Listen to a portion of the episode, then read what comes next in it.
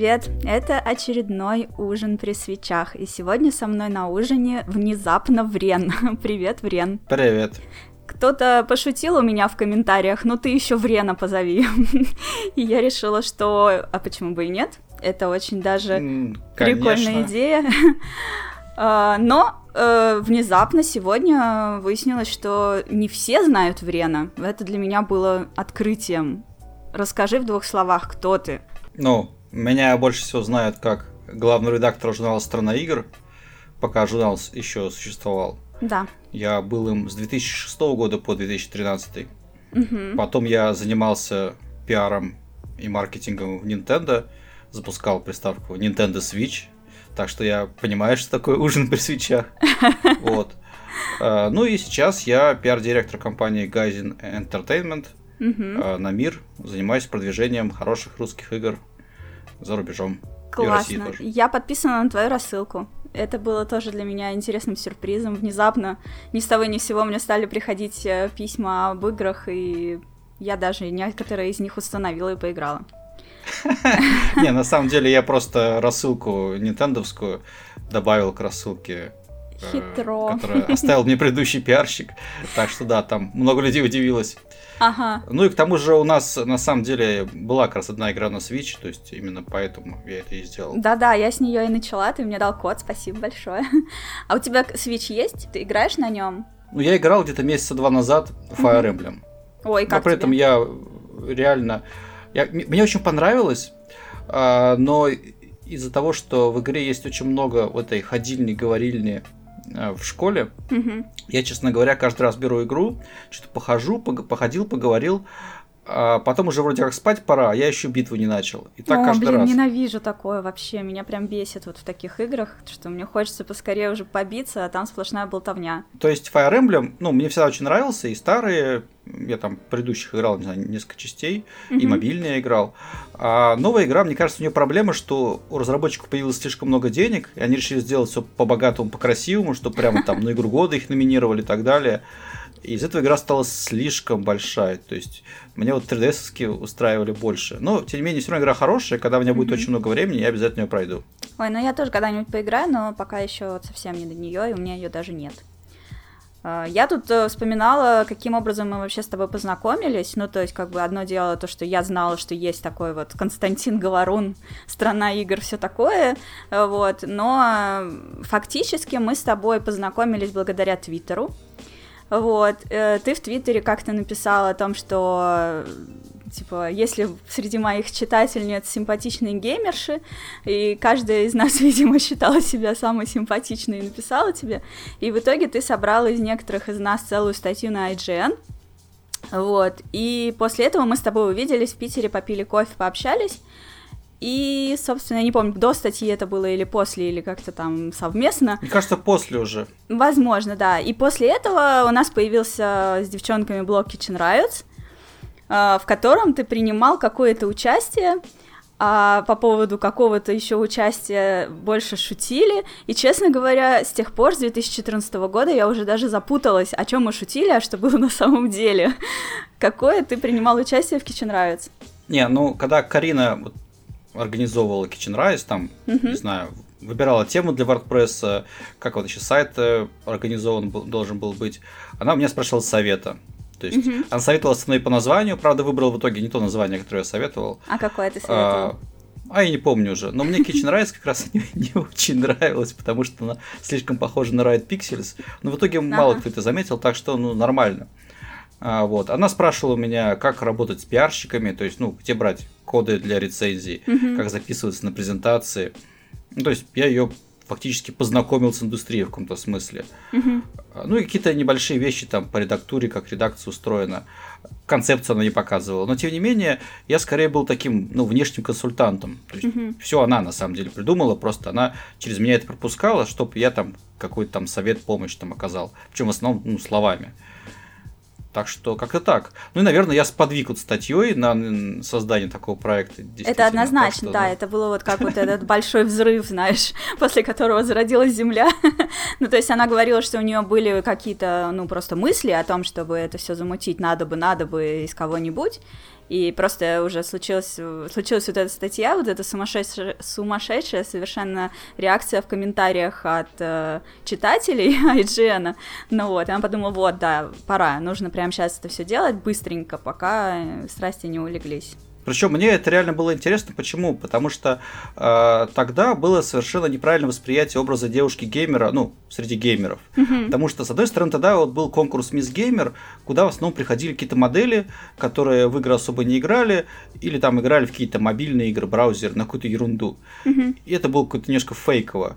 С другой стороны, было такое мнение, что девушки-геймеры такие страшные, не знаю, какие-то бородавчатые, сидят в подвале, запущенные, и тоже какой-то ерундой страдают страдают, угу. и вроде как с ними тоже не хочется себя ассоциировать. А мне хотелось показать, что девушки-геймеры, они, во-первых, ну, красивые, при этом они, ну, все-таки немножко там по-гиковатому выглядят, то есть, ну, не, не, не классические блондинки, условно говоря. Ну, да. И при этом им нравятся нормальные игры. То есть там не квесты, там, я не знаю, не там браузерные игры, не мобильные, а какой-нибудь там, не знаю, Monster Hunter, там, mm-hmm. Devil May Cry, там, God of War и так далее. Вот. И я просто вот в Твиттере собрал таких девушек, и так показалось, что ну, моя теория верна, что они все реально красивые, умные и, и в нормальные игры играют. Существуют, да, и главное, что их много, там не одна. Вот, так что вот классно. Да, очень здорово получилось. Причем вот мне это интересно. Э, ну, то есть в 2014 году я еще тогда не имела вообще никакого отношения к геймдеву, ну, если не брать во внимание мое хобби. ну вот. А и тогда действительно оказалось, что, ну, то есть, кому я говорю, что вот, да, я играю в игры, и нет понятия девочковых игр или мальчиковых игр, ну, то есть, я играю в те же игры, в которые все играют. Ну вот, и это удивляло кого-то. Сейчас, и, я не знаю, а, это изменилось, или у меня изменилось восприятие, потому что я работаю в компании, которая делает игры, меня окружают и девочки, и мальчики, которые играют, и это уже стало нормой. Или, в принципе, действительно, это уже никого не удивляет, и девочек много. Как ты думаешь? Мне кажется, что действительно много, потому что и даже вот на Kitchen Rise же там какие-то новые составы появлялись, новые приходили. Mm-hmm. Там в Твиттере я тоже постоянно вижу какие-то там ретвиты, твиты от девушек, которые играют нормальные игры. То есть их просто много, они стали больше заметны. Может быть, они стали меньше стесняться. Потому что еще вот, опять же, там в 2013 году э, я заметил такой феномен, что многие девушки-косплееры, они тоже играют нормальные игры, Ходы но они мальчиков. себя не называют геймерами. Mm-hmm. Нет, они просто себя не называют геймерами. Они говорят, а. ну как вот, ну я не геймер, я вообще почти не играю. Ну, Final Fantasy, Devil May Cry играю, там Monster Hunter, там Зельду, Марио. А так и не, а так и не геймер, я не играю. Ну, то есть, вот как-то так. И сейчас они, ну, перестали, что ли, стесняться этого слова, mm. э, перестали стесняться постить в Твиттере о том, что они, ну, играют. Я встречала еще именно такой феномен, что э, некоторые девушки, которые много играли в мой РПГ всякие, они называли себя мужскими именами просто потому, что им было так проще. Потому что иначе восприятие их в игре было не очень комфортным. Ну, и я тоже через да, это проходила. я тоже такой слышал, да, да, да. Потому что если ты там девушка, тебе сразу начинает клеиться или предлагать помощь. Я сам пару раз играл в MMO под э, самыми женскими никами, ко мне сразу подбегали какие-то мужики и советовали, что-то советовали, давали какие-то предметы, еще какой-то ерундой страдали. Мне становилось стыдно, и я убегал, уходил из игры, потому что ну, это как-то было неловко очень. И правда, да. Не, я, я сталкивалась в Старкрафте именно с негативом, что, типа, ха, девушка играет в StarCraft, типа, ну-ну, вот, или, типа, что назв... назвал себя Керриган, тебе, типа, не стыдно быть женским именем или что-нибудь типа того, вот, и в итоге, ну, я этим пользовалась, то, что пока человек пишет мне всякую ерунду, я просто прихожу и выношу его в базу, потому что он явно отвлекся, ну, ну вот, и как бы потом в какой-то момент у меня уже появилась просто фраза, ну и чё тебе, как тебя вот баба вынесла нормально, тебе пока давай, ну вот, лошара, но мне было очень неприятно, и вот буквально недавно тоже вспоминали вот этот вот uh, StarCraft 2 TV, или как-то так сайт назывался, SK2 TV, ага. первый вот этот, где они стримы начали. И я вот в 2010 году вышел второй StarCraft, и я так радостно влетела туда на форум, типа, эй, давайте все вместе играть, все вместе радоваться, и вообще я тут, типа, девушка, играю, и давайте, типа, пацаны, там, типа, радуйся к вам, радуйтесь, к вам женщина пришла. Меня в течение двух часов отправили на кухню, объяснили, что женщинам играть в игры не нужно, и тем более приходить на этот форум, у нас тут своя мужская тусовка, типа, вообще, баба не лезь. Я так, а... я привыкла на GBX, как-то все радовались, что я девочка, ну вот, а там меня просто моментально завернули, мне больше никогда не хотелось туда возвращаться, это было очень странно. Ну, это есть такие сложившиеся комьюнити, особенно которые mm-hmm. очень такие старые, консервативные. Э, например, не знаю, если девушка пишет какую-нибудь статью там про футбол, там, про FIFA, да, какую-нибудь ну, но да. новая часть вышла, то в комментах ей обязательно не верят, ха-ха, баба играет в футбол, типа, ну, так не ну, бывает. Да. То есть такие, конечно, вот заповедники сексизма еще остались. Ну, их много на самом деле. И в интернете, на самом деле, в интернете просто много идиотов. Вот, они ну, сейчас интернет стал доступен просто всем. Да, да, это ну, проблема. Тут надо просто быть готовым к тому, что идиоты есть, и просто смеяться над ними и игнорировать. Кстати, еще интересный факт, о котором действительно очень мало людей знает. А, очень а, непродолжительное время, что-то типа пару месяцев, Врен был моим руководителем. Ты сам это помнишь? Да, конечно. Но там это было странно, потому что на самом деле руководителем всех был Яша. Ну, а, да. И я все равно ничего не мог толком сделать. То есть это было, ну, тотальный фейл, потому что я тебе что-то просил сделать, потом проходил Яша и говорил все равно все переделать. И изначально зачем я был нужен, ну, как бы непонятно, да. Но формально, вот. да, это Но... было забавно, когда Брена взяли на работу в Nintendo, я тогда занималась стримами, и я же сказала, ну, в общем, короче, теперь Брен будет руководителем этого всего отдела, и ты, типа, будешь ему подчиняться, потому что у меня нет времени, сказал он. Но на самом деле оно у него было, и это действительно было странно, но забавно. Да, да, я помню, как он просил какую-то музыку подобрать к трейлеру, и ему ничего не нравилось, ага. и какой-то монтаж твой не нравился ему. Никогда такого не... Так, все, мы погрузились в наши вьетнамские флешбеки. Зато работа в Nintendo, она очень объединяет. Все бывшие сотрудники Nintendo очень тепло относятся друг к другу. Да, потому что мы да, это самое, друг друга любим, ценим и понимаем, да, через что каждый из нас прошел.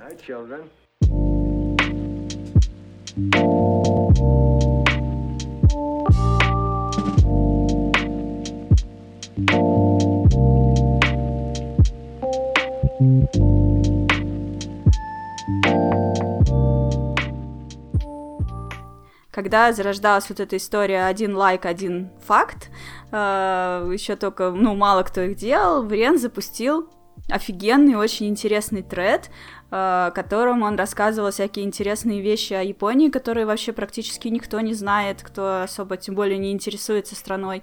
Я прям зачитывалась этим тредом, в итоге что с ним стало? Он превратился в телеграм-канал, да? Как он вообще развивался? Как у тебя это было? Расскажи.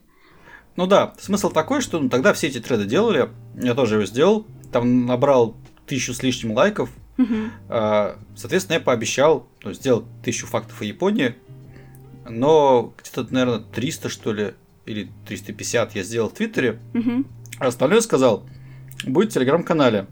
Вот, приходите туда, подписывайтесь. Ну и практически сразу набрал тысячу подписчиков, а это для Телеграма, ну, такая уж хорошая цифра, с которой дальше можно нормально расти. Угу. А, вот.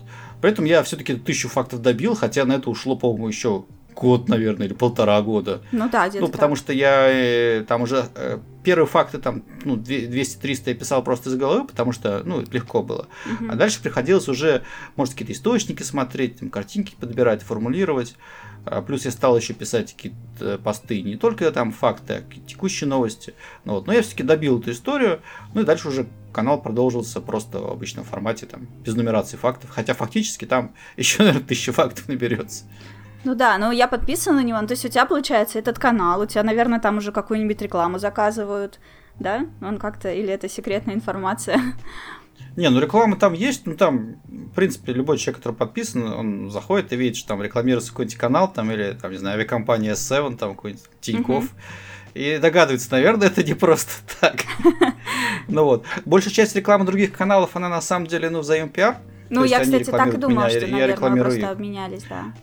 Вот. Но есть и за деньги. Угу. В целом, на самом деле, я еще где-то, наверное, с 2018 года, ну, то есть где-то, наверное, через полгода после запуска канала, я уже начал его монетизировать. Э, поначалу там деньги были смешные, я их сразу же обратно вкладывал в продвижение канала. Угу. Вот. Но сейчас как бы он приносит нормально денег. Угу. Почти столько же, сколько я в Nintendo зарабатывал. Ого. Ну, чтобы ты понимала. А как вообще монетизировать Telegram? Ты, то есть ты сам как-то искал э, себе клиентов, или они тебя находили и приходили? Не, они все приходят. Я сам, никого да? я сам не ищу, да. Там просто в описании канала ставишь э, твой ник, и тебе угу. пишут. Круто. Вот. Так что как-то так. Конечно, можно больше зарабатывать, если бегать, всем предлагать. Там, можно агентство нанимать, можно ага. подписываться с агентством. Но это уже это канал превращается в какую-то помойку, где там слишком ну, много да, рекламы. Уже не так интересно. Вот. Плюс я отказываю всякой ерунде, там какой-то инфобизнес, там криптоканалы, там какая-то ерунда. То есть в основном у меня ну, нормальные каналы, которые мне не, не стыдно, скажем так, рекламировать. Угу. Ну, вот. вообще, вот я читаю каждый твой пост, который выходит, я его вижу, и, честно говоря, вот у меня не складывалось вообще впечатление вот наличия рекламы какой-то. Ну, то есть, да, иногда ты репостишь, рассказываешь о каких-то других каналах, но, опять же, вот ты недавно э, рассказал о канале женщины, которая с мужем и ребенком уехала в Японию из Москвы, и я подписалась, и с огромным удовольствием тоже ее читаю. Ну, то есть я как бы не знаю, реклама это была, обмен или что. Это очень интересно. Мне не важны, причины, не важны причины, но главное, что благодаря тебе я этот канал нашла, и прям это так классно, то есть она рассказывает вот этот свой опыт, цены, там сравнивает, как вот в Москве, а как там, и я так смотрю, думаю, мне вот хотелось бы когда-нибудь жить в Токио, но я читаю то, что она пишет, и это, конечно, непросто совсем. Да, да, не, жить в Японии это непросто, скажем так, поэтому mm-hmm. меня часто спрашивают, хочешь ли ты приехать, я такой, что-то не уверен, вот. А про тот канал, кстати, я, ну, я могу сразу сказать, что я каналы про Японию обычно продвигаю просто так, если они мне нравятся. Mm-hmm. То есть это такая, ну, в принципе, почти все каналы Японии в Телеграм, я знаю их владельцев, uh-huh. вот, и я им помогаю. Они меня тоже продвигают. Мы как бы дружим, что ли, потому что, ну, одно дело делаем. Вот. Uh-huh. Там только есть 2-3 канала, которые э, либо такие инфопомойки, где просто воруют посты у других людей, публикуют у себя. Ну, с ними мы не дружим. Ну, такое, и да. есть один канал большой, где автор притворяется, что он живет в Японии, но на самом деле это обычный СВМщик, который там за 5000 рублей в месяц просто старые фотки с Pinterest берет постит и какие-то выдуманные подписи пишет. Обалдеть. Над ним все смеются, потому что он публикует выдуманные э, факты о стране. То есть он берет какую-то фотку из Гугла и говорит, это вот я вчера там с друзьями сидел, пил пиво там, не знаю, там за 800 йен, там такое-то, а на самом деле этой фотке там 5 лет, и она вообще там откуда-нибудь там из Шанхая, да. Ну, в таком духе.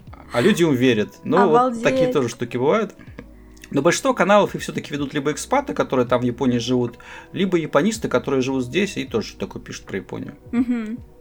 Ну вот мне нравится именно вот таким простым языком коротенькие записи. Э, Э, если говорить про факты, про истории, либо вот более развернутые такие посты, вот именно вот как эта женщина пишет э, из личного опыта, типа, ну вот мы искали квартиру там, или хотим сдать ребенка в детский садик, сколько это стоит, как это происходит, как это работает, и все это сравнение. В России это стоит столько, здесь столько, и так далее. И вот это вот прям читаешь и на себя примеряешь и думаешь, блин, нифига себе, вот это да.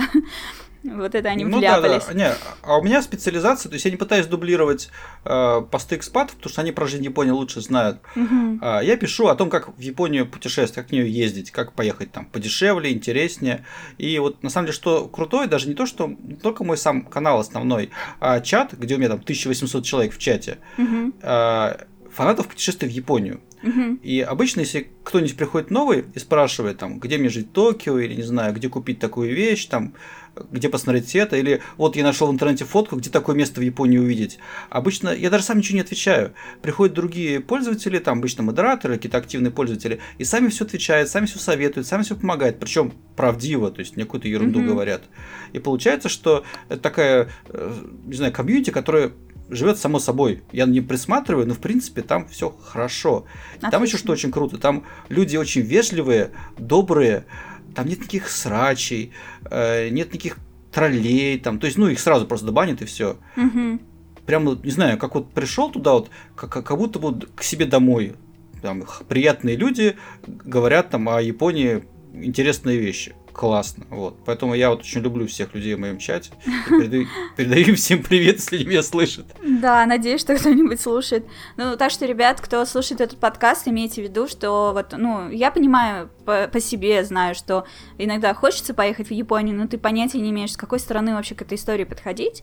Вот, то есть, знаете, что, во-первых, у Врена есть совершенно офигительный блог, в котором он описывает э, разные туры э, бюджетные, небюджетные, какие города посетить, как оформить там этот джер-пас, как пользоваться метро, какие там сетевые рестораны круто посетить в Токио или в других городах и так далее. Прям со ссылками, со всеми делами, с ценами. Потом там был, была отличная статья о том, как э, ну, насколько сильно накручивают цены турагентства, которые отправляют в Японию. Ну вот, короче, очень много всего. Вот, э, есть блог, и, собственно, есть э, чат в Телеграме, в который можно вот прийти и задать любой вопрос. Ссылки все будут у меня в описании к этому подкасту, так что вы легко найдете. Пользуйтесь, это действительно такой уникальный русскоязычный контент. Я не знаю, делает ли кто-нибудь еще что-то подобное. Мне кажется, нет. Настолько ну, понятно. Многие блогеры, на самом деле, э, тут как? А, есть блогеры, которые собирают э, туры и возят людей в Японию. То есть, типа, я вот знаю все по Японии, давайте там дайте мне денег, я вас отвезу, свожу. Я даже думал о том, чтобы такую штуку сделать. У меня какой-то такой блогер говорит, давай вдвоем это сделаем. Я такой, ну, можно. А потом я прикинул, что очень много геморроя, там, не знаю, люди все разные, в интернете все добрые, а в реальности окажется, что один вегетарианец, э, другой, я не знаю, там, спит по ночам э, или по утрам, не знаю, короче, ну, просто про- просыпает там, не знаю, Ну да. выход из гостиницы и поход, э, не знаю, к автобусу, ну и так далее. То есть кто-нибудь там нажрется, пойдет в полицию, зачем мне это надо? Поэтому нет, я вот в интернете советую. А Вот. Ну да, это, А, ну, мне как-то кажется, так, да. справедливо, потому что будут какие-то претензии к тебе, что как кто-то не такой ценитель, как ты, и он будет просто капризничать всю дорогу и вынесет тебе мозг. Да, на самом деле, ну, тоже вот хороший совет для путешествий и в Японию, куда угодно. Нужно всегда ездить с людьми своего формата. А, то есть, если вам нравится Япония, там, не знаю, какая-нибудь природа, там, не знаю, по горам где-нибудь гулять, э, не знаю, там, по рекам сплавляться, это одно. Если вам нравится такая хай-тек Япония с роботами, это другое дело. И вот нужно ехать с теми, кому нравится примерно одно и то же. И тогда все будет хорошо. Ну да, или, может быть, нравится тусить по ночам. Вот я, например, этого не люблю Нравится тусить по совершенно. ночам, да. Потому что я, когда была в Японии, мне некоторые писали, типа, а что ты так рано спать ложишься? Там же только самое интересное начинается. Я говорю, ну, мне интереснее встать рано утром, и чтобы у меня весь день был свободен. И я не была в коматозе от этого. А пробухать всю ночь там по каким-то клубам, это вообще не мой формат. А некоторые именно вот так и отдыхают везде, смотрят именно ночную жизнь. Тут мы бы не договорились. да, да. У меня сегодня я сделала твит, э, где задала, написала, что можно задавать вопросы в Рену. Вот. Ага. И э, хочу начать э, вот с того, что один человек, ну ты читал этот твит, спрашивал там, не стыдно ли тебе за какие-то прошлые свои статьи и так далее. Вот, ты, собственно, ответил на этот вопрос. Я не думаю, что нужно его озвучивать особо как-то в подкасте. Но у меня появилась своя версия вопроса. А, Я часто встречаю людей, которые э, что-то боятся делать, вот им хочется там записывать подкасты, писать что-то в блоге, делать какие-то видосы в YouTube, но они как раз боятся вот этого вот ощущения, что им будет стыдно за контент, который они делают, или что люди неправильно воспримут, или там их захейтят, задизлайкают и так далее. Вот какой бы ты дал совет вот людям, которые хотят что-то начать делать, но боятся реакции публики? А, очень хороший есть практический совет. Завести псевдоним. То есть, ну, например, я не знаю, хочу я делать, ну, вид с видосами так не получится. Ну, например, хочу я писать статьи про музыку. Мгм. Вот. И я, черт его знает, хорошие статьи напишу, плохие, разбираюсь с ней или нет. Я пойду и придумаю, что меня зовут, не знаю, завтра Василий Суслов. И пойду на каком сайте писать под таким псевдонимом статьи. Если они не зайдут, и окажется, что они плохие, реально плохие, я как бы и не опозорюсь. Но я проверил теорию, она не сработала. Ага. А если зайдут, ну отлично. Можно деанонимизироваться, можно, я не знаю, продолжить писать под псевдонимом. То есть почему нет? А, Но очень важно, когда что-либо делаешь, не делать это в стол. И не делать это там для показа там друзьям, там, не знаю, жене. Нужно обязательно, чтобы а, твой продукт, там, твое творчество оценивали люди, причем вот случайные люди довольно много, там, ну, сотни хотя бы. Мгм. И если они ну, причем именно такая вот целевая аудитория, то есть не нужно там показывать статьи про музыку тем, кто там, не знаю, в играх разбирается, да. Ну да. То есть именно фанаты музыки. Вот. И если им понравится, тогда хорошо. Не понравится, ну, надо понять, что с этим дальше делать. Вот. Но если вот просто сидеть и страдать, или там писать в стол, то точно ничего не получится. Угу. Да, мне тоже так кажется, что нужно всегда что-то делать, выкладывать, показывать, но вот насчет псевдонима мне такое никогда в голову не приходило. ну, наверное, потому что я просто, мне было все равно, ну, не примут и не примут, ничего страшного, я это переживу. Вот. С другой стороны, вот тоже хотел совет, и тоже как раз про видео, и там, не знаю, стыдно, не стыдно. Когда я делал проект э, эти, теории Врена, ну, mm на, на, на YouTube, э, там у, у самого первого выпуска были проблемы технические. То есть там просто были какие-то проблемы со съемкой видео, что-то плохо записалось, и даже если идейно выпуск был хороший, технически он был очень слабый. А, и, наверное, стоило его удалить и переснять все заново. Мгм. Потому что а, когда первый раз что-то показываешь публике, не нужно показывать там черновик там какой-нибудь там, быстро тяп-ляп там за полчаса сделал, выложил. А, нужно первый как бы такой, ну что ли, пилот показывать максимального качества, на которое ты способен. То есть понятно, что, возможно, будет там тоже не идеальный, но вот именно хотя бы на то, что ты способен, нужно обязательно сделать а, чтобы именно получить правильный фидбэк. Потому что тогда у меня половина фидбэка было именно о том, что ну плохо снято. Мгм. Вот. А это ну, можно было легко исправить. Просто мы решили, ну, раз уж сделали, давай покажем людям. А это было неправильно. Будете еще что-то такое делать? А, там, не знаю, ну, тот проект, он уже как бы исчерпал себя, то есть нужно новое делать. Сейчас у меня просто времени еще на видео нет, потому что это, ну, гораздо сложнее, геморройнее, чем там телеграм-канал. То есть телеграм-канал, я не знаю, я на работу еду в метро, Мгм. там, не знаю, открываю телефон, там пару постов напишу, там один опубликую, второй отложу. Доехал до работы, вот уже с теле- с телеграм работа закончена, Ну да. да. А с видео это надо куда-то ехать, писать сценарий, э, там кучу людей там совмещать. Ну, в общем, долго-долго. Вот. Но, может быть, что-то сделаю. Мгм. Ну, то есть не обязательно в формате именно сотрудничества с этими ребятами, но просто будет какой-нибудь, может да, быть, то есть у меня же потом еще был э, один выпуск э, аналогичной программы, только с сотрудничеством с Disgusting Man. Мгм. А, но там дальше началось как, что я вот вышел на работу в Гайдзин, мне было некогда писать сценарий, и потом как-то все затухло. Бы мне было некогда, им было некогда. Поэтому, ну, может быть, придумаю еще какой-то проект.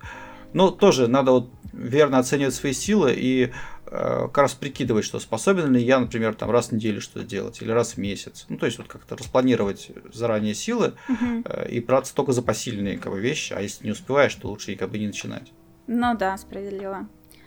А, Однажды еще, когда я жила в Питере, я ужинала с одним нашим общим знакомым, и он сказал мне тогда, что мне прям это запомнилось, что он поражен тем, что Врена невозможно затроллить, что будто бы у Врена настолько потрясающее чувство юмора и выдержка, что этот человек ему прям завидует. Я уж не буду, ладно, его имя называть. Как ты считаешь, это правда? Тебя можно затроллить? А на самом деле меня можно было затроллить где-то году в 2007 Мгм. Я просто тогда не понимал, как это работает.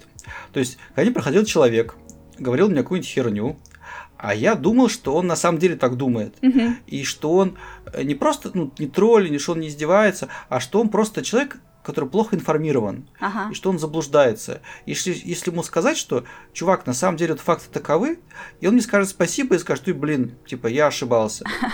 И я ему честно пытался объяснить, а он все дальше меня начинал троллить. Там много таких людей было, они приходили, я просто не понимал, как это работает. Ага. У меня крыша сход- садилась с ума, потому что я думал, мне, мне казалось, что все люди, в принципе, разумные, вменяемые, может быть, просто что-то не знают, не умеют, но, в принципе, что они заинтересованы в том, чтобы знать истину. А когда я понял, что это, блин, просто тролли, они делают это там для лузов, то есть я вот когда понял, что есть такая концепция для лузов, Мгм. То я такой, блин, понятно все с ними. Ну и дальше я, каждый раз, когда я вижу какой-то вопрос, там, комментарий, я для себя смотрю, человек реально хочет разобраться или он для лузов? Если для лузов, я либо его игнорирую и баню, ну, в последнее время я чаще всего так делаю, или если у меня есть время и мне скучно, я начинаю над ним издеваться в ответ. Ну, как так. Кто кого перетроллит, разводила не разведешь, да? Да, это, собственно, Ну то, да, чем я да. занимаюсь в Твиттере регулярно. Я обожаю всех этих дурачков вытаскивать, чтобы мы все вместе над ними поржали.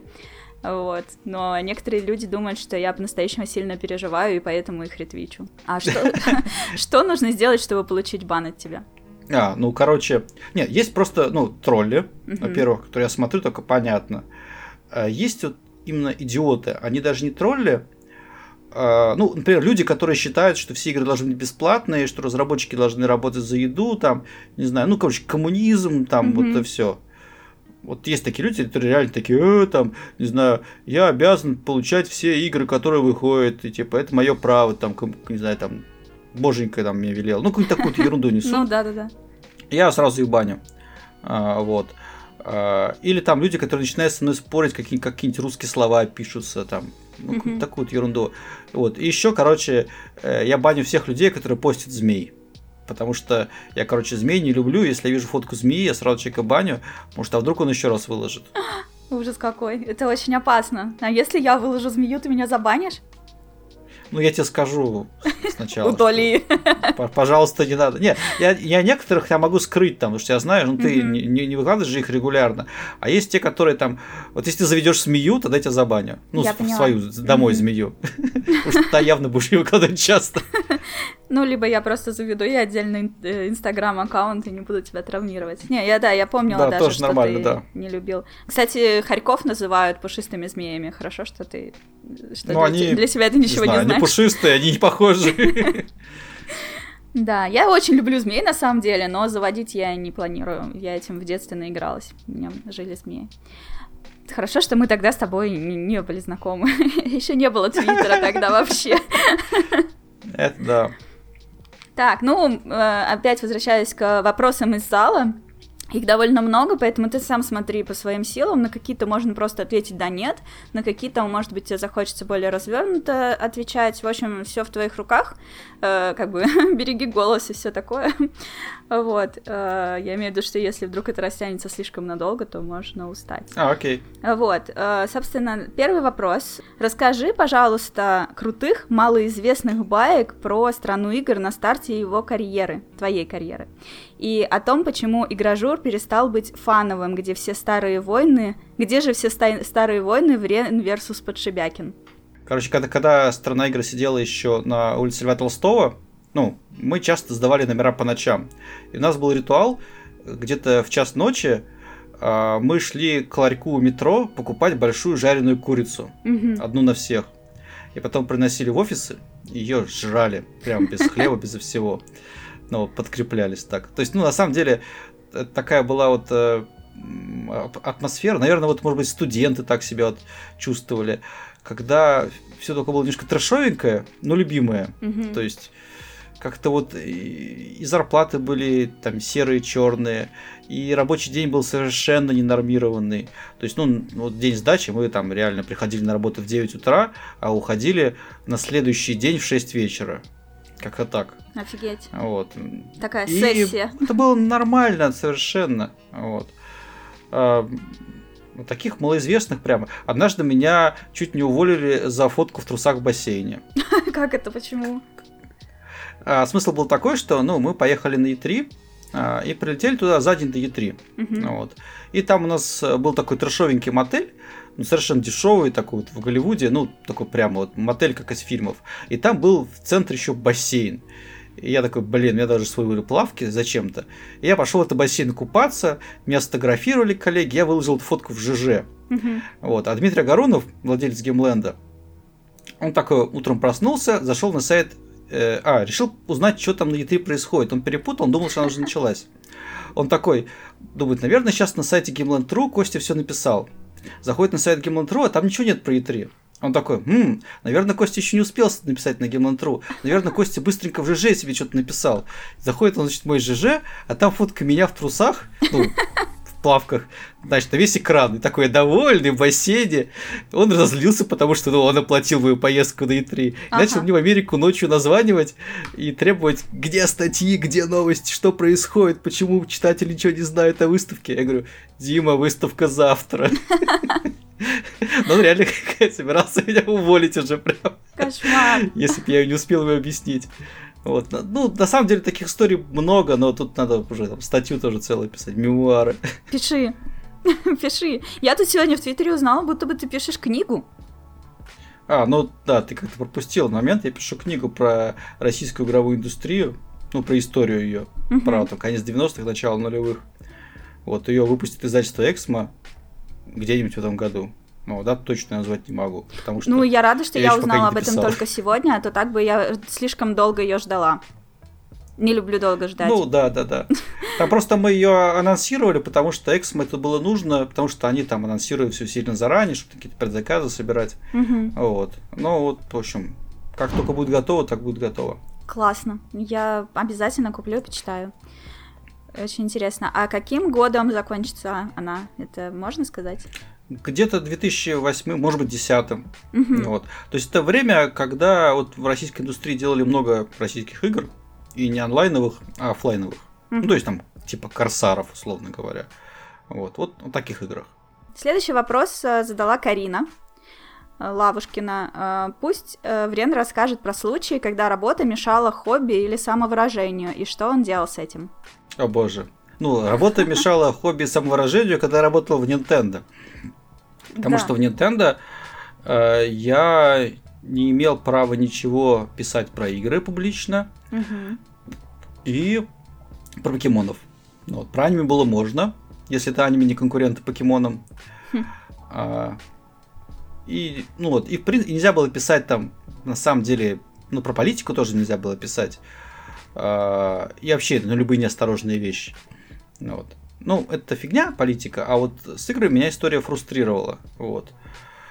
Ну да, Что такое я с этим делал? Ну как? Ну, во-первых, я продал свой блог жене за один рубль. Жене? Это была Ну, жена? Ну, наверное. Я не знаю, я, короче, продал кому-то за один рубль. Ну вот. Но это, естественно, была просто такая, не знаю, шутка. Не Ага. шутка. А, просто иначе бы я же, скорее всего, начал бы ныть, что давай там закрывай блог, там не должно быть. Ну, конечно. Ну вот, а я формально отмазался тем, что это уже не мой блог, и там какие-то другие люди пишут. Там, кстати, реально другие люди тоже писали. А, Вот. Ну, я там сам тоже что-то писал. Ну вот. А, то есть, естественно, я писал что-то об играх под псевдонимом это время. Ну, не очень много, потому что, ну, полиции не хотелось. А, Ну и как-то вот, не знаю. Мне хотелось писать именно под своим именем, под своим было нельзя. Конечно. Ну и поэтому, когда я вот э, ушел из Nintendo, потом уже в следующее место, когда уже мне предложили, я сразу договорился, что про игры я могу писать все что угодно, если это не про ну, наши собственные игры и не про игры конкурентов прямых. Мгм. Ну вот. Ну да, Так что там, знаю. У меня же тоже была Про мор- такая же да. ситуация. Я только завелась вот с этим Kitchen Riots, как меня позвали работать в Nintendo, и мне сказали, ну все, вообще забудь про это, абсолютно. И вплоть до того даже, что если бы вдруг меня где-нибудь кто-нибудь в метро увидел с Витой в руках, сфотографировал, то это уже был бы тоже полный скандал. Нельзя было вообще ее из дома выносить. Ну, да, да, да. Так что, конечно, ну, я даже понимаю, то есть и Nintendo, и Яши в данном случае. Потому что в Nintendo это еще было почему? Потому что, э, с другой стороны, наоборот, у меня было, э, может быть, хорошо, что ли, что в Nintendo я имел право говорить от лица Nintendo. М, Ну, вот. то есть без э, дополнительных там согласований и так далее. А, это, это было круто. Но при этом понятно, что если бы я что-то сказал про игру, получилось бы как, что Nintendo заявила, там, не знаю, что God of War там плохая игра, там, ну, Мгм. в таком духе. И чтобы таких историй не было, естественно, мне са- самому не хотелось Ну да. нарушать правила. Ну Ну. да. Ну, я, мне не разрешали говорить от лица Nintendo, но при этом я точно помню, что мне вообще даже про наши игры, про нинтендовские, нельзя было говорить ничего оценочного. Я не могла сказать там, что, не знаю, что я не люблю Super Smash Bros. или там обожаю Animal Crossing. Вот даже да, так. да, да, да, да. Ну, понятно, понятно, вот. Ну, потому что, да, опять же, ни- сотрудник Nintendo не может сказать, что какая-то игра ему нравится больше, чем другая. Мгм. Ну, большая корпорация, там свои правила, там тоже все понятно, потому что то, что там, не знаю, кто-нибудь ляпнет здесь, может отыграться там на каком-нибудь там японском офисе, потому что там мировая пресса про это сразу напишет. Ну да, пере, переиначат еще все против тебя. В общем, да. Да, ну, да, да, да. То есть, получается, только в Nintendo, больше нигде у тебя не было подобных конфликтов? Конфликта хобби Да нет. и работы. Потому что в стране игр э, там вот там это было вообще супер счастливое время, потому что там э, при том, что там ну, нужно было перерабатывать и так далее, Мгм. э, рабочий день был ну ненормированный, то есть когда ходишь, ты пришел на работу, лишь бы работа была сделана. Что хочешь в свободное время, то и делаешь. Я не знаю, там, хоть там, не знаю, там, в костюме девочки там танцует, да, там. Так, так, так. Фестиваль, фестивале аниме, да. На самом деле э, можно было делать все. Вот. Может быть, только на что-то времени не хватало. То есть я, например, там, японский так и не успел доучить, потому что каждый раз, когда мне нужно было идти на занятия, обычно ничего не случалось там с журналом, и нужно было в офисе оставаться. Но... Ну, ну, ну, такие вещи, да, наверное. Но при этом там была полная свобода. Угу. И это было как бы реально классно. Занимались тем, тем, тем, что нравится. Вот. Сейчас, ну, тоже нормально у меня, потому что все-таки все, что мне было нужно, я обговорил, чем я хочу заниматься. Поэтому вот прихожу домой и вот в подкастах участвую, да, например. Здорово. Свои подкасты не думал завести? Да я же несколько раз начинал, но там проблема в регулярности. То есть я могу записать один подкаст, два подкаста. Потом, если там с гостями, например, там, ну, с коллегами по стороне игр, э, постоянно кто-то не может. Кто-то в отпуске, у кого-то там что-то жена рожает, у кого-то там, я не знаю, проект горит в таком духе. А собрать несколько людей сложно. Да. Потом еще монтировать это. Э, поэтому не получалось выпускать каждую неделю. А если делаешь это нерегулярно, то народ как бы отваливается. Ну, бессмысленно. То есть нужно реально делать много. Ну да. Вот. Поэтому, может быть, я подкасты сделаю. Э, ну, вот не факт, потому что нужна какая-то концепция и время на то, чтобы делать это регулярно. При этом я на самом деле, если, честно, я не очень люблю подкасты слушать, потому что они очень длинные, у меня на это времени обычно нет. И я поэтому не, не то чтобы вот очень хочу очень много сил вкладывать в подкасты. Mm-hmm. То есть там в Телеграме все проще, там, не знаю, за 10 минут что-то написал, тебе сразу 10 тысяч человек прочитало, ты все этих людей, ну, людей видишь, там отдача мгновенная, все классно. Подкаст это такая скорее да, имиджевая история, там с людьми разными поговорить прикольно. Ну, так. Вот мне именно этот процесс и понравился. Я внезапно стала очень много общаться с людьми, и мне это внезапно нравится, чего я от, от себя совершенно не ожидала. Я думала, ну так, иногда у меня будут гости, а по большей части я буду говорить одна. А в итоге у меня выходит 2-3 подкаста в неделю, и во всех какие-то интересные люди, один интереснее другого, и это так затягивает, я просто не могу остановиться. И дошло до какой-то вообще кульминации, что на этой неделе я каждый день пишу подкаст.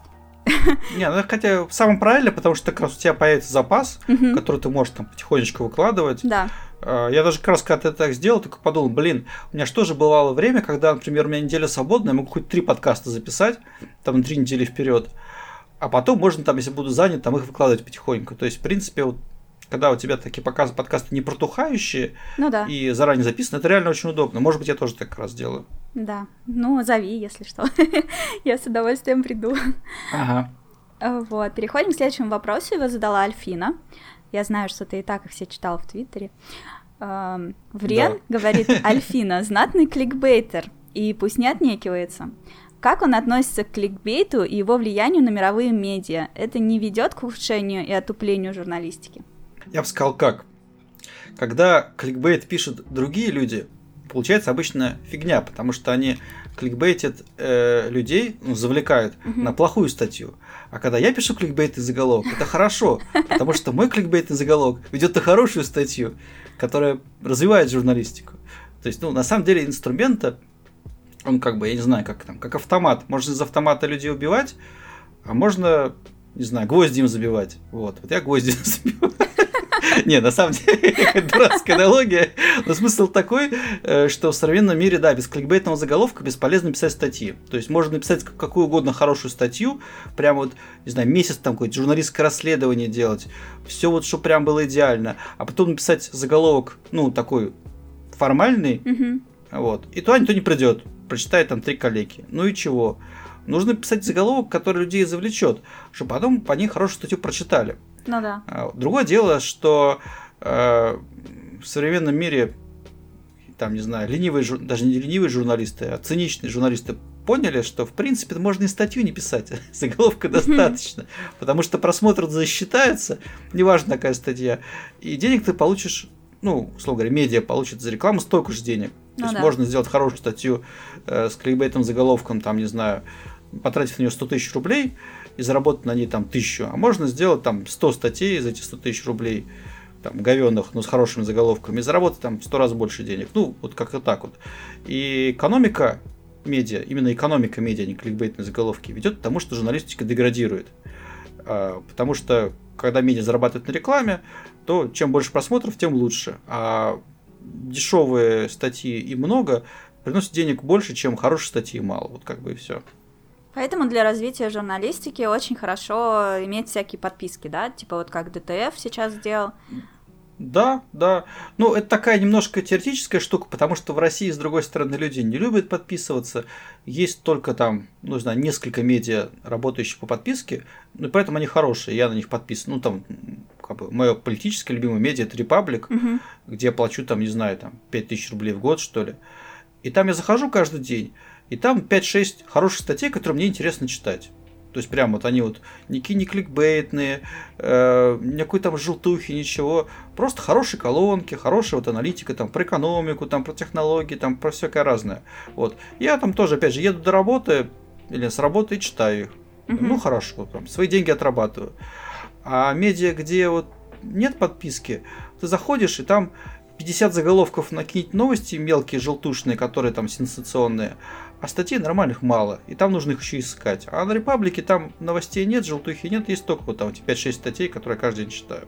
Это реально хорошо. Но сработает ли это с игровыми медиа? Хм. Я не знаю. То есть, ну, такое. Геймеры, они скорее будут стараться это все украсть, я не знаю, не платить, будут ныть, что все то же самое можно бесплатно, ну, еще какую-нибудь такую ерунду демотивирующую. Поэтому, конечно, ДТФ, ну, молодцы, пусть делают, пусть двигаются в этом направлении, может, что-то и получится. Потому что если у кого-то получится, то, скорее всего, у них. Ну, а, да. Ну, посмотрим. Ну, в целом, мне так кажется, что потихоньку люди привыкают э, платить, то что, ну, есть же э, подписчики на Патреоне, их достаточно много, даже меня вон там активно поддерживают, я не ожидала такой масштабной поддержки в мою сторону на Патреоне, если честно, и как бы, ну, то есть люди привыкают, тем более это удобно, типа ты один раз ввел эти данные, подписался, и оно там автоматически раз в месяц тебя списывается, не нужно вообще за этим следить. Да, да, причем, ну, модель Patreon, то есть донат такого, она почему-то более приемлемо для геймеров, чем подписка. То есть, если ты им скажешь, подпишись на меня и получай там фотки, ну, как бы, как подписка, как на журнал. Все скажут, фу, какая-то ерунда. А типа, поддержи меня и получи фотки. Сразу же уже другое отношение. То есть, ну, вопрос еще, как это продать, да, это такой тоже пиар. Ну, да. ну да, люди привыкли, это работает тоже нормально, да, там, и там, не знаю, там, подкаст там дисгастингов тоже там собирает нормальные деньги. Ну, кстати, да, для подкастов это вообще самая такая правильная монетизация. Угу. Там вполне может какой-нибудь там 500 тысяч долларов в месяц получать, ну, как бы нормально. 500 тысяч. 500 тысяч 500 да. тысяч долларов. Я аж, аж дыхание задержала от этой суммы. Не, ну 500 тысяч нет. Ну, больше всего зарабатывают на Патреоне, естественно, эротические косплееры. Ну да. Там, не знаю, там как раз десятки тысяч долларов, да. Хотя тут месяц. тоже мне не очень понятно. Ну, то есть, если люди любят воровать, то как бы ты же можешь типа заплатить и стянуть все вот эти фотки, где-то их выложить. Почему так не делают? Они, понимаешь, они люди платят не за фотки, они как раз платят за сопричастность. Э, вот именно, что им приятно дать денег вот этой женщине, которая их восхищает. Угу. То есть, если украсть фотки, это как бы, ну, не то это, ну, как вот я не знаю, вот стриптизерши в клубе там суют деньги в трусы. Ну да. Как можно же не совать в трусы, ты то же самое видишь. Ну, как засунул, ты вроде как чувствуешь себя... Интерактив. Как бы интерактив, да, вот этот интерактив. Там причем даже, ну, это вообще отдельная история, может, какая-нибудь статью напишу про все это. Так. Там же вот эти э, самые топ-тиры у этих эро-косплеерш, они как бы называются там, там, хасбанду тир, там, я не знаю, бойфренду, то есть там э, человек на самом деле э, получает, ему на телефон приходит, там, не знаю, эротический селфи девушки, как будто бы она его девушка, да. Mm-hmm. То есть он чувствует, что как будто у нее есть реальная девушка, только на самом деле она его девушка, которая ему шлет там нюдсы, да. Вот э, такой experience нельзя скачать в интернете. Ну да. Не, вообще прикольно. Мне, ну, как бы, я не вижу в этом ничего плохого. И, честно говоря, я бы даже, может быть, и поучаствовала бы в какой-то такой истории, не будь у меня желания развиваться вот профессионально в какой-нибудь крупной фирме. Там, ну, то есть, мне бы хотелось расти по карьерной лестнице, пусть даже вот в этом холдинге Рекор или где-то, может быть, еще. И я понимаю, что никто меня не сделает там никаким Э, никакую высокую должность я не займу, если там будут все знать, что в интернете полно моих обнаженных фотографий. Не получится. Ну, так. на самом деле, ну, во-первых, да, я, я тоже как бы не против всей этой истории. А во-вторых, ну, мне кажется, времена меняются. Э, на самом деле, вот где-то года два-три назад была популярна статья дисгастингов о порноактрисе из Питера Дибани Холл, Мгм. которая на самом деле там типа вечером порноактриса, а днем она программистка. Мгм. Ну А, вот. да, я знаю ее. И на работе, да, и на работе, как бы, да, знают о том, чем она занимается, причем она это делает там, там, со своим парнем, поэтому Мгм. там, ну, вообще, как бы, Не, ну смотри, ну как бы одно нормально. дело программистка, а другое дело, я не знаю, там какой-нибудь аккаунт-менеджер ну, публичная в личность, отделе. да, да, да. Фиг да, ты да. Есть будешь. Да, есть должности, да, куда сложнее с этим. Хотя тоже, пиарщик знаешь, ну, как бы, какой-нибудь, например, или еще кто-то. Ну, то есть супер-мега такое вот лицо компании, которого все знают. И все, вот, ну, естественно, то, типа, не знаю, делаю такие фотки, вдруг там устраиваюсь в PlayStation пиарщицы. Ну, условно, да. Я не пиарщица, но вдруг. И все такие, типа, пишут, вот в России новая пиарщица. И вот под этой статьей сразу же в комментариях появляются мои обнаженные фотки. Вау, просто классно ко мне отношение сразу же будет. Самое смешное, что, короче, тоже cool story, что э, когда вот я вышел на работу в Nintendo, и вы- выпустили пресс-релиз, потому что я пришел на работу в Nintendo, Ага. я позвал Яша к себе в кабинет и говорит, Константин, а что это за фото постит в комментах? Я знаю, о каком фото речь. Константин, what the fuck is this? Пута. Ну вот, я его объяснил, он такой, ну ладно. Но на самом деле тут такая же штука, что э, на самом деле, вот представь себе ситуацию. Э, девушка устраивается на работу пиарщица PlayStation, кто-нибудь вкладывает эти фотки, Мгм. PlayStation там, не знаю, босс вызывает девушку, говорит, я тебя увольняю. И говорит, спасибо, подрочил. А, дев- Нет, девушка может сказать, окей, сейчас я напишу об этом на Reddit, и что будет дальше. А дальше окажется, что э, там за какой-нибудь там слад-шейминг увольнять-то из иностранной компании нельзя. Это можно уволить из российской компании, Мгм. какой-нибудь, я не знаю, Газпрома. Мгм. А международной компании нет, потому что ты же как бы ничего плохого на самом деле не сделал. Ты сделал что-то, может быть, там такое не соответствующее, там, не знаю, консервативной морали, но за это увольнять нельзя. Более того, скорее уволят начальника, который попытается тебя уволить. О-о. Ну, это именно скорее такое дело будущего. То есть, ну, я не знаю, если бы Яша пытался меня уволить там за э, фото в костюме девочки, то, у него это не, получилось. Ну, вот, так что вот. Так что понятно, что, конечно, всякие участия там в фотосессиях, оно ограничивает карьерный рост, но все не так плохо и не, так просто, и плюс ситуация меняется все-таки. Мы становимся все-таки ближе во многом ну, мировой практике. Ну, посмотрим. Может быть, когда-нибудь у меня появится такой Patreon. А может быть, имеет смысл сейчас наделать таких фотографий и развлекаться в старости. Типа, сделать себе какой-нибудь э, аккаунт, типа, я молодая девочка, и постить туда кучу интересных фотографий. Да, да, короче, да, все, делай фотосессию. Сначала лучше сделать фотосессию, Ага. а потом как ее использовать, придумаешь. Или, или когда. Так, так, Да, так. конечно. Окей, я учту. А, следующий вопрос. А, какие у тебя ожидания от нового поколения консолей? Есть ли у тебя вообще О, ожидания от них? господи. Если честно, для меня вот консоль это ящик, на котором работают игры. Вот иногда ящик меняется на другой ящик. Мгм. И на нем тоже работают игры, они лучше выглядят. Как бы все. То есть есть, конечно, примеры того, как консоль какая-то интересная выходит, ну как Switch, например, Мгм. необычная. Вся эта концепция там с э, этими контроллерами и так далее, она прикольная. Поэтому, опять же, все-таки вот эти отсоединяемые контроллеры, они были прикольны на старте. Вот, там, корову подоить там, и так далее. Мгм. А сейчас это просто, ну, портативка, которая у меня лежит как портативка. Я ее к телевизору не присоединял уже год, наверное. Ну, Мгм. то есть вот. Поэтому это просто большая, хорошая портативная приставка, на которой работают игры нормально современные. То же самое с поколением вот там PlayStation 5, там Xbox следующий. Ну, там будут работать игры. Как бы, это все, что меня интересует. У меня не нужен никакой там VR, там, Kinect, вот все вот эта ерунда. То есть, геймпад меня устраивает, там все хорошо. Пусть игры новые делают, и все. И да, самое главное для меня это чтобы что Sony, что Microsoft а, фокусировались на играх. Хотя, ну, то есть там у них были там моменты в истории, когда они фокусировались там на сервисах, там предлагали там телевизор смотреть, еще какую-то ерунду делать.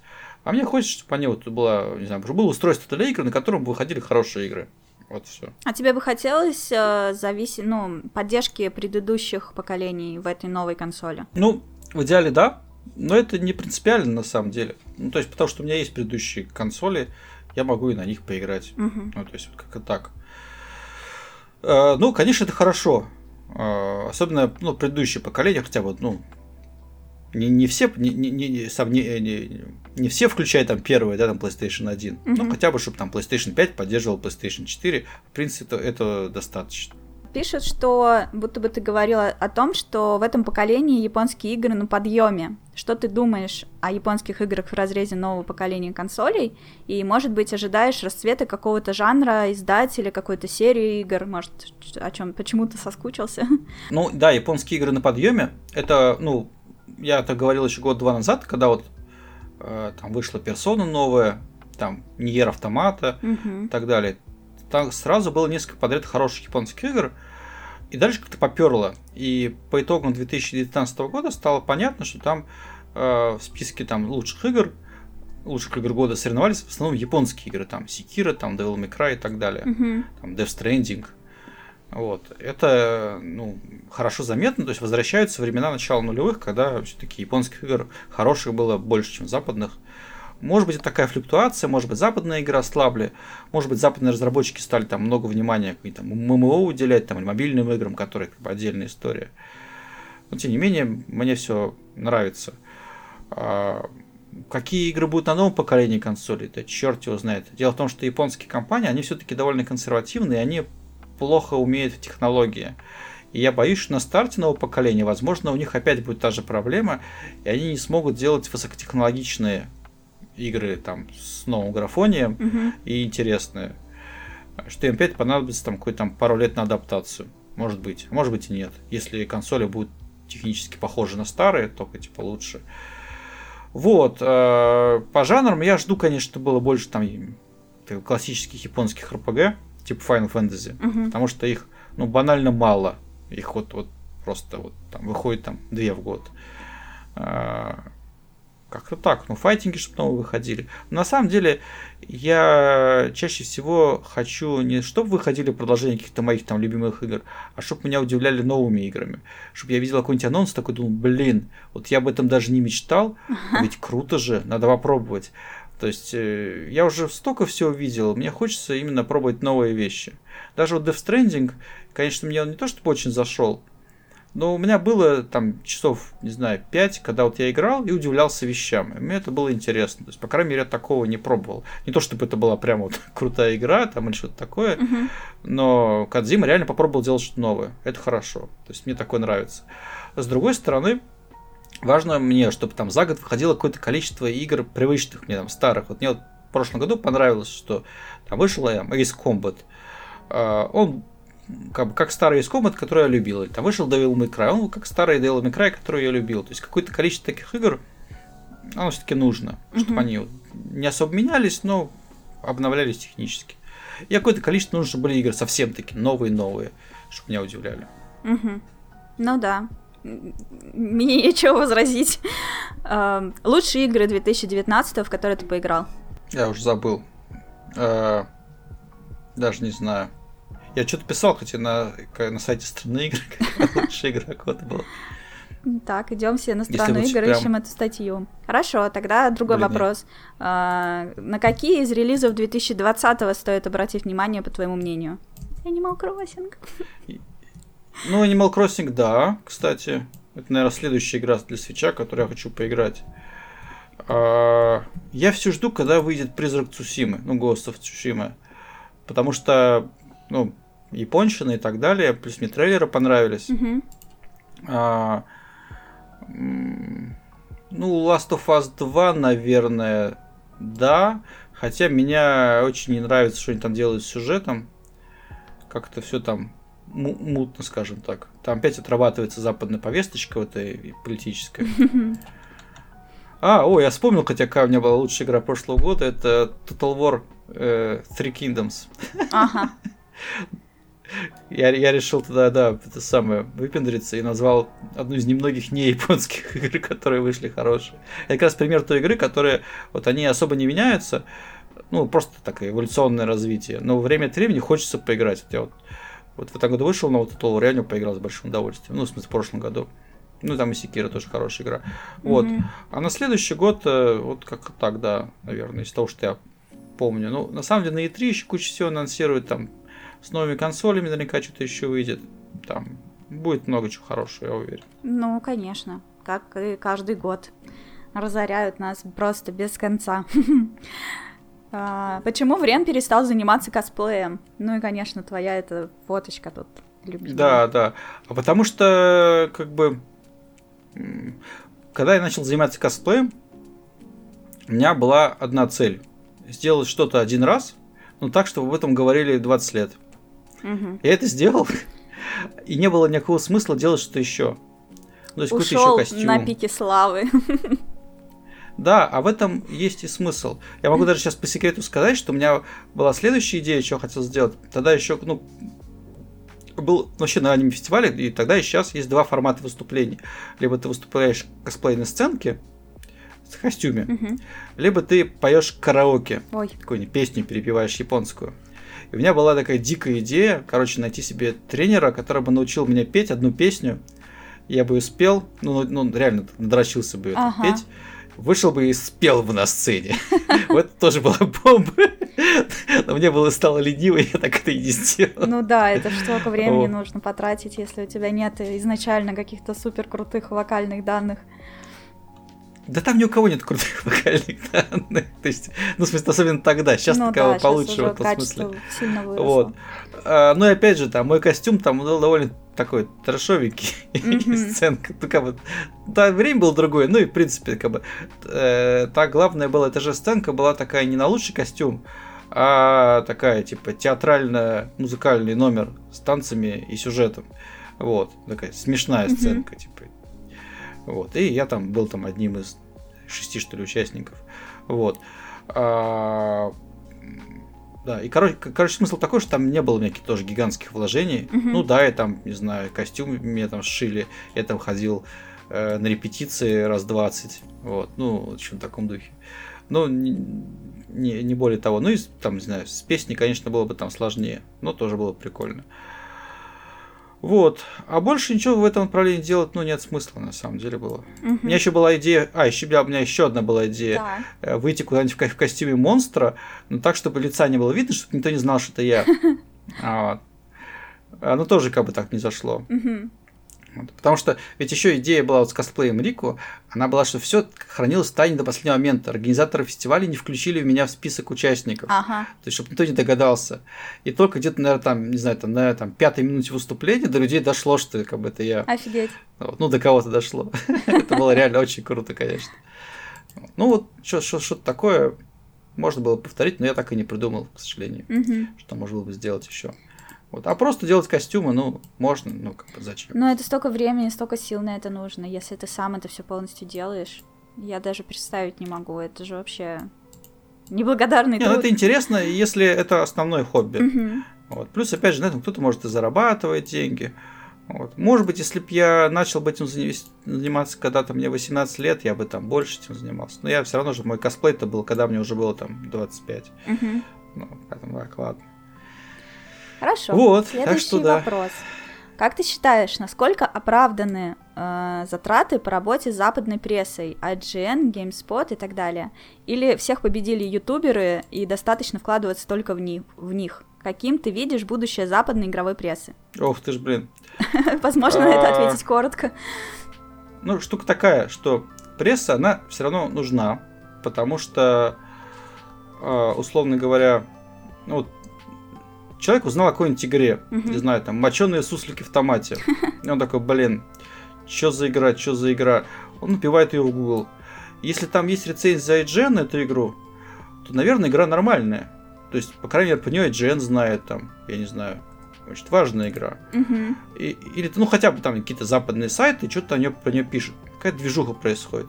А если про нее никто ничего не знает, то это какая-то ерунда. Это какая-нибудь китайская дрянь, не знаю, непонятная. Лучше как бы от нее держаться подальше. Я вот сам даже иногда про какие-то игры, игры, какой-нибудь игры название вижу, не понимаю, что это, начинаю ее искать, про нее нет ни рецензии, ни превью, там, ни новостей, ну, одна какая-нибудь новость. Mm-hmm. Я сразу понимаю, что, скорее всего, это какая-нибудь там китайская мобильная игра, э, которая мне ну, точно не нужна. Мгм. Поэтому, естественно, нужно, чтобы об игре пресса что-то писала. Вот, потому что это создает вот именно такое доверие к продукту, что он ну, нормальный. Ну да. А, вот. Поэтому не так важно, какой конкретно медиа, там IGN, GameSpot. На самом деле, вот GameSpot я за последние лет 5, что ли, ни разу не, не видел, что кто-нибудь цитировал оценки GameSpot. Или там какую-нибудь статью GameSpot. То есть GameSpot как бы есть, Мгм. у него большая аудитория, а вот оценки не цитируют. Интересно. Вот. Но тем не менее, там и аудитория у них огромная. Саботаж. Ну вот. А, но при этом, чтобы именно напрямую людей привлечь к игру, то есть вот э, медиа стоит такое некое доверие, а чтобы вот люди узнали об игре, для этого нужны больше блогеры. Мгм. А, то есть, я не знаю, вот там сейчас PewDiePie по- поиграл в игру Crossout, и там сразу гигантский всплеск интереса к ней. Просто вот там невероятный. Потому что, вот да, у него есть аудитория, которая мгновенно за ним идет туда, куда он показывает пальцем. Ну да. Блин, у него Это там столько, работает. конечно, фанатов. Просто страшно представить. У него, хотя уже сейчас меньше гораздо, чем было. То есть там, по 5 миллионов просмотров, что ли. То есть, Ну, на а самом деле выросли, это наверное. Не очень много. Его дети любили очень вот, но сильно, тем не менее, стали да, да, да, да, да. Вот, но тем не менее он все еще очень крутой. Ну и там со всеми ютуберами. Ну, когда я запускал Switch, тоже там на самом деле основной всплеск интереса был от э, работы с топовыми ютуберами. То есть там Ивангай, Вилсаком, Суиндук. Мгм. Там раз-раз-раз, там, не знаю, там в сумме они набрали там какие-то, там, не знаю, миллионов 30 просмотров. Вот. И большей частью вот именно аудитория узнала именно от них. Потому что дальше пошли другие ютуберы делать, там, подражая им Мгм. и так далее, видосики. Вот. Медиа тоже были важны там в России, конечно. А, Но медиа нужны им, опять же, для создания вот этого, там, типа, не знаю, там, а- э, ареала доверия к Мгм. продукту, да. Вот. А блогеры, они такие, о, там играете, нам понравилось, все круто, так в духе. Ну да. И главное, что многим из них действительно нравилось. Ну, то есть, э, уже а- абстрагируясь от их обзоров, они там искренне совершенно говорили, блин, реально крутая консоль, поиграю, возьму. Это здорово. Да, ну тут, ну, Swi- Switch, он просто и продукт был хороший. Ну да, да. И поэтому, например, тот, тот же Иван Гай, он в итоге, мы его просили сделать одно видео, он сделал два, потому что ему игра понравилась. Ну, то есть, вот, нормально. Здорово. Дайте еще поиграю. А, Какой Ну твой да, любимый ресторан японской кухни в Москве, чтобы было аутентичненько прям? Они меняются, к сожалению. То есть, там мой любимый закрылся. Это был там ресторан Цубаки на белорусской. Не успела я в него. А, да, вот. Есть еще, на самом деле, э, Ramen Club, который э, на месте, в общем, около Китай-города, который Мгм. где-то там. Вот. Там он сейчас портится потихоньку, но там дизайн еще аутентичный, и, в принципе, там есть э, аутентичные блюда. Вот. И есть два новых модных места, это, короче, Рамен Мгм. и Джей Пан. Вот. э, Они там от одного владельца, довольно новые, и там, ну, тоже хорошие вот, аутентичные блюда, там, не знаю, рамен, там, карри, там, каяки даже, по-моему, есть. Вот, и пиво японское есть. То есть, ну, там много всего хорошего. Мгм. Там дизайн, он не особо японский, ну, такой, дженерик. Ну, вот, кухня нормальная. Надо будет сходить. Я так еще там не была. И там еще, да, тут проблема с аутентичными местами, что обычно, если они аутентичные, то они быстро закрываются. Или они мутируют в неаутентичные, потому что у нас публика не очень понимает, что как. Они приходят, просят какие-нибудь там роллы Калифорния, просят, просят, если им не дают ролл, они уходят. А если дают, то в итоге все меню превращается в роллы Калифорния. Ну, как-то Мгм. вот так. Ну да, такое себе. Хотя я вот прочитала в твоем э, канале про Японию, что будто бы на какой-то праздник японцы делают супер-мега огромный ролл, и это меня вообще Да, да, взорвало мозг. С какого фига? Они же обычно не едят роллы. И вдруг... Не, не. Они же роллы придумали. То есть, в принципе, они вот технику, техника у них есть. Ну да. Просто а, они их едят, а, ну, мало и по каким-то специальным случаям, и не Калифорния все равно. Ну, То есть да. они, ну, да, ну, вот там все равно они вот если присмотреться, там по дизайну они никак, то есть там состав не такой. то есть Мгм. там, там просто там, крабового мяса навалено, там, не знаю, там лосося, вот так много всего. То есть там нет этого там какой-нибудь сыра Филадельфия и вот всякой такой вот ерунды, майонезика. Мгм. Поэтому, да, роллы бывают.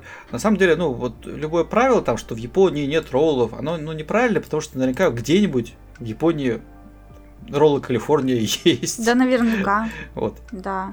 Вот. В Японии есть там, не знаю, ну, почти все, просто вот, нужно его каких там Они искать. любят найти, экспериментировать. Да ладно, что тут далеко ходить. Я когда была на Шибуе в Господи, никак не могу запомнить название. Вот там такая, вот такое было место, где можно поесть суши, э, заказывая их с монитора, и оно тебе приезжает по полочке.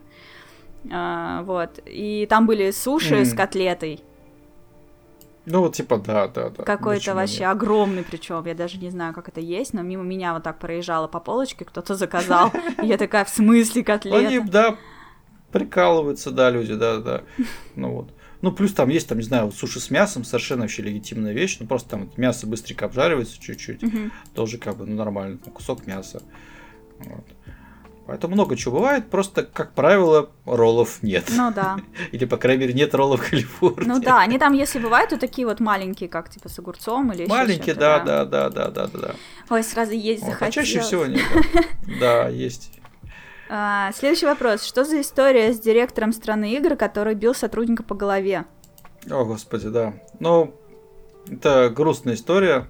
Но он не страны игр, а геймленда. Мгм. И там, ну, был конфликт э, с главным редактором журнала Digital Photo.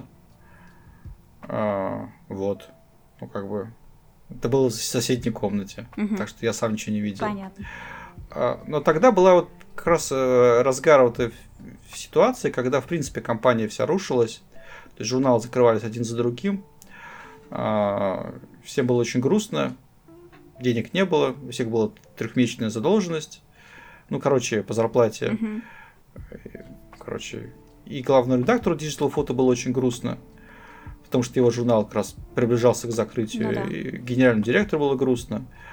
Поэтому, в общем, я понимаю обе стороны конфликта. Ясно. Еще вопрос по поводу стороны игр. э, Такой, так он звучит. Ни о каком реюнионе больше речи не идет.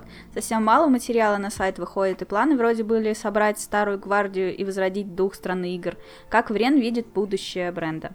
Ну тут как, а, когда я, ну, во-первых, я вот, типа, забрал себе сайт, там, выкупил и там бренд, но самое главное для меня было, чтобы он не пропал, потому что могло быть так, что все куда-нибудь исчезнет, не знаю, растворится, и в итоге там от журнала ничего не останется, от наследия и так далее. Мгм. А так все у меня под присмотром, никуда не денется. Тоже хорошо. А во-вторых, когда вот я все дело запустил, я рассчитывал, что там старая гвардия, да, там будет там что-то писать. Но проблема в том, что старая гвардия, она уже такая, что ли. То есть почти все согласились писать. Но проблема в том, что у всех есть там работа, жена, там, не знаю, ремонт. Мгм. А, Писать некогда. Вот. И дело даже не в деньгах, ни в чем. Там деньги-то никому уже не нужны, все и так зарабатывают нормально. Ну да. Проблема в свободном времени. Это во-первых. А, Во-вторых, а, ну, я смотрел, там, сколько людей надонатит, условно говоря, на развитие журнала. И надонатило, в принципе, немного. М, Вот насколько надонатили, в принципе, мы столько статей написали. То мгм. есть, так вот, если по- по-честному, да. То есть там этих денег хватило там на оплату хостинга, там дизайна и так далее. И там, ну вот на гонорары тем, кто там что-то писал, там первый год. Сейчас я что-то пишу иногда, вот мы там в итоге года сделали, ну тоже там, здесь просто. Я кинул, кинул клич, там все ребята пришли, написали. Вот.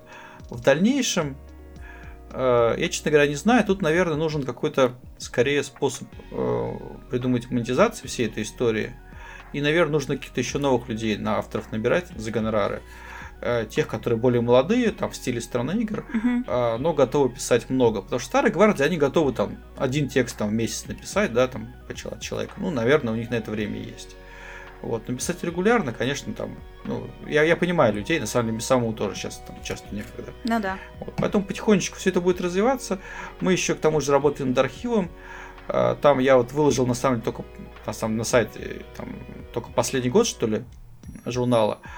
Остальное там нужно более сильно там обрабатывать, чтобы ну, в хорошем качестве выкладывать на, на- на сайт. Более того, сейчас э, мы там с энтузиастами обрабатываем архивы самых первых номеров журнала, там, еще там с 97 года, которые в интернете есть только в совсем говенном качестве.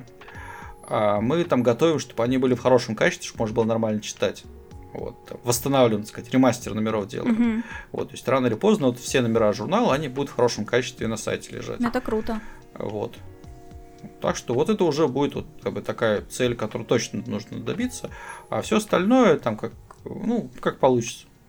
А ты не думал Может быть, тоже какую-то подписку организовать или какой-то Patreon тоже завести? Пускай бы донатили, подписывались. Patreon хорошая штука, если есть четкий план публикации материалов. То есть, если, например, вот есть концепция, есть авторы, они все готовы писать, четко знают, что они будут успевать, тогда можно делать Patreon, э, то есть брать людей деньги под обещание что-то конкретно делать в срок. Мгм.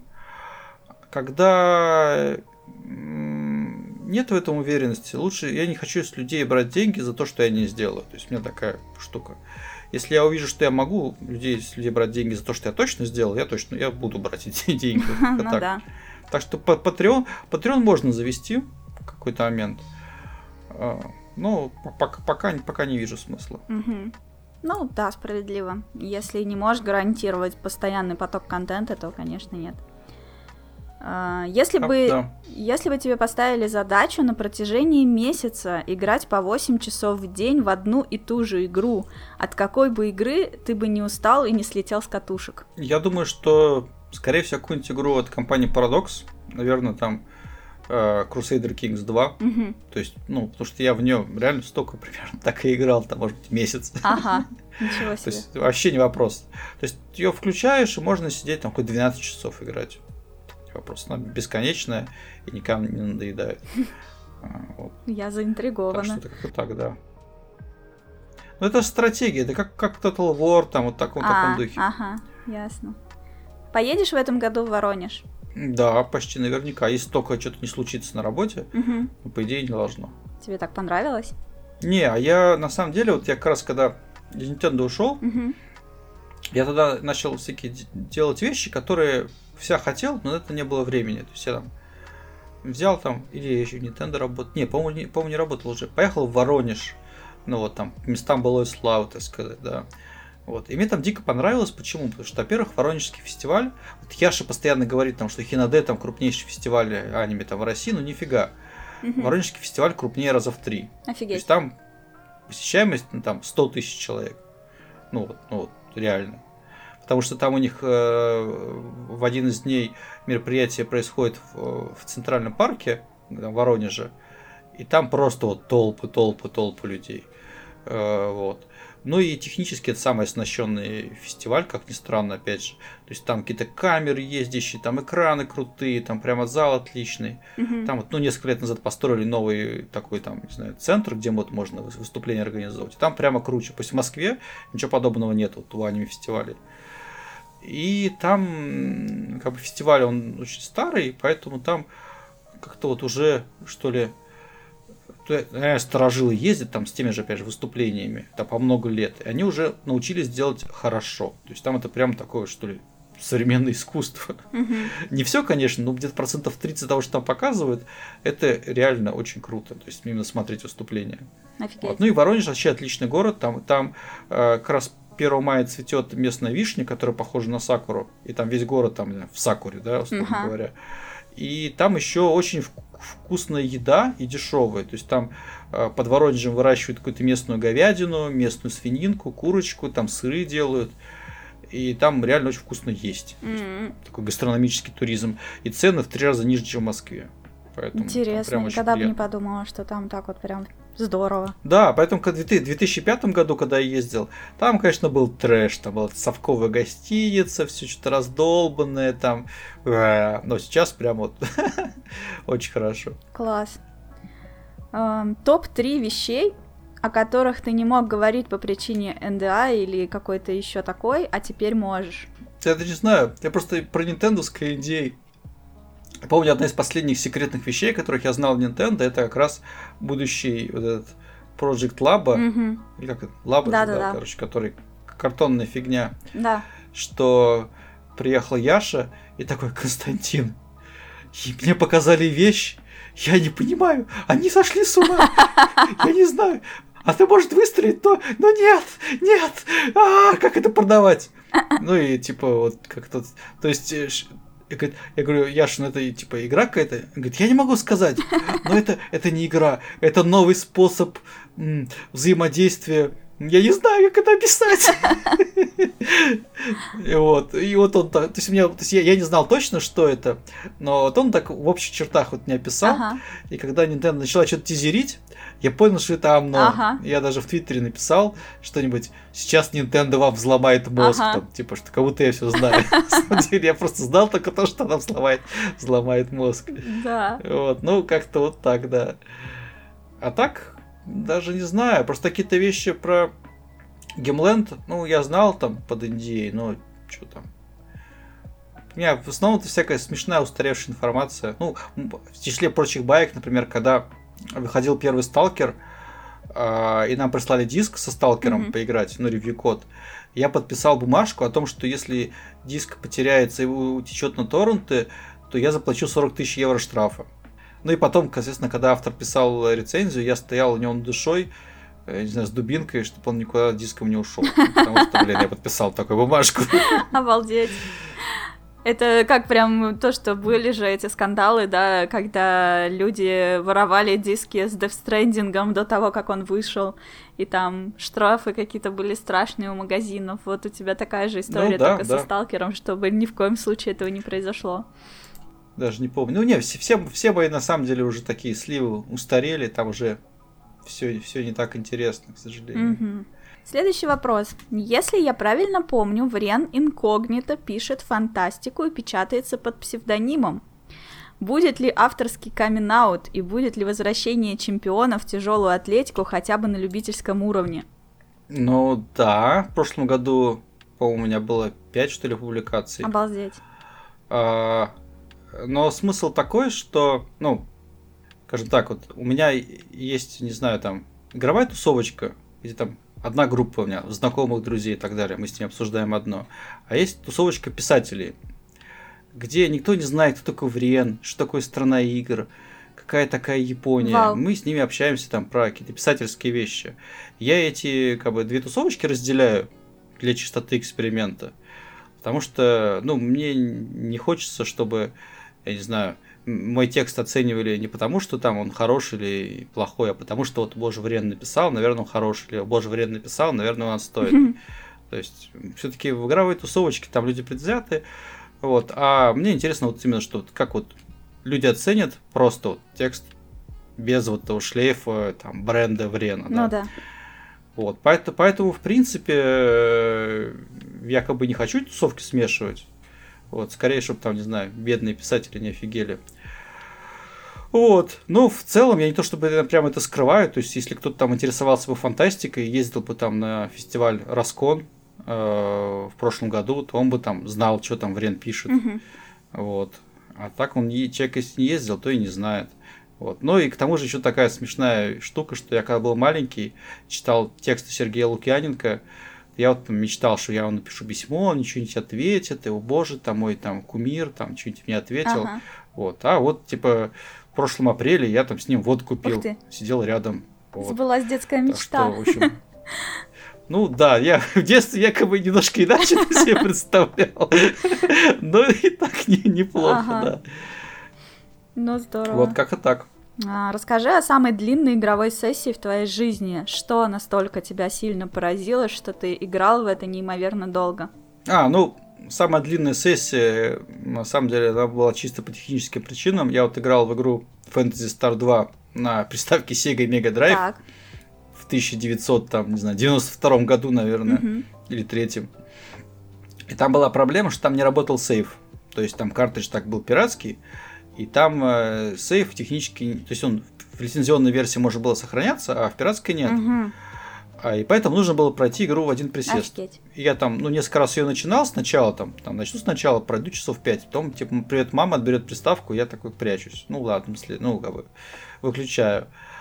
А потом как-то раз мама уехала на дачу, я такой, отлично, я там проснулся, там, не знаю, в 9 утра, позавтракал и играл не знаю, там, ну, с какими-то перерывами, там, до полуночи, пока там уже спать не захотелось. Ага.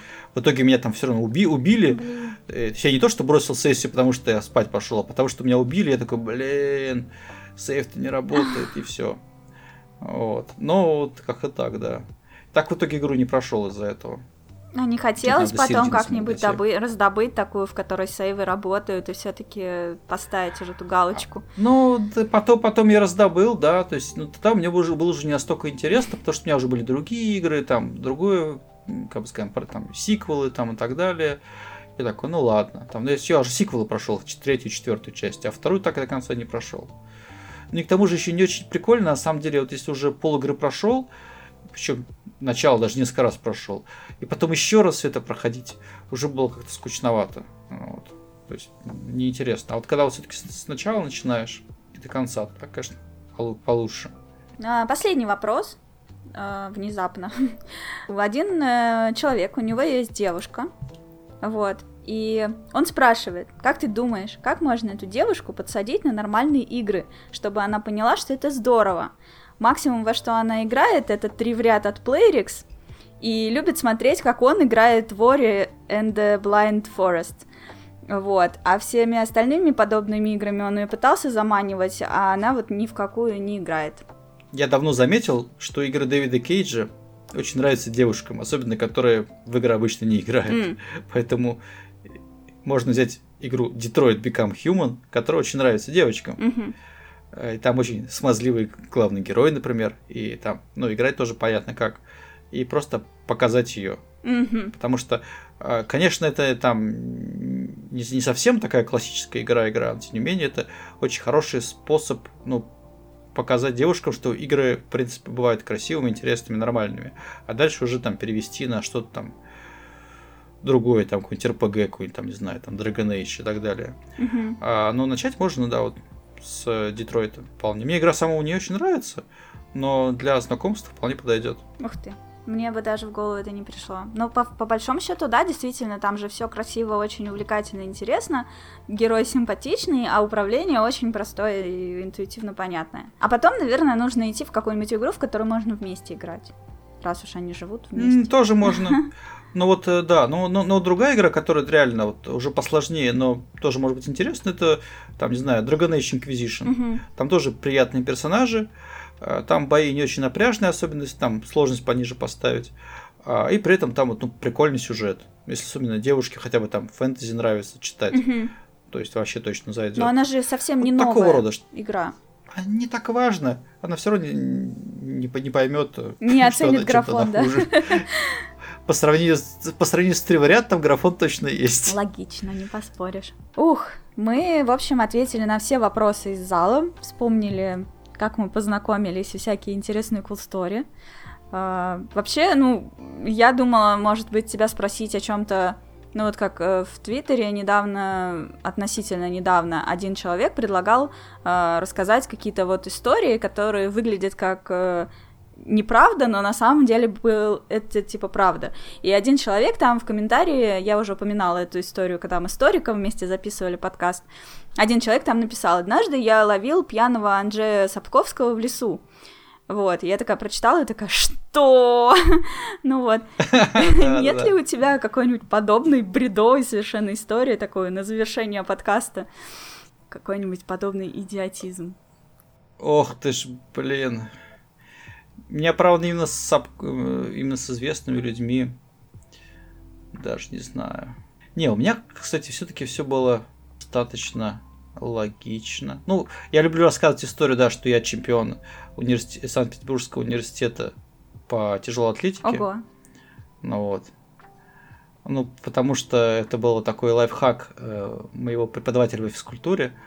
Я тогда был очень тощий, и он на соревнования университета по тяжелой атлетике обязательно выставлял очень тощего чувака в самом легком весе и очень жирного в самом, самом тяжелом весе.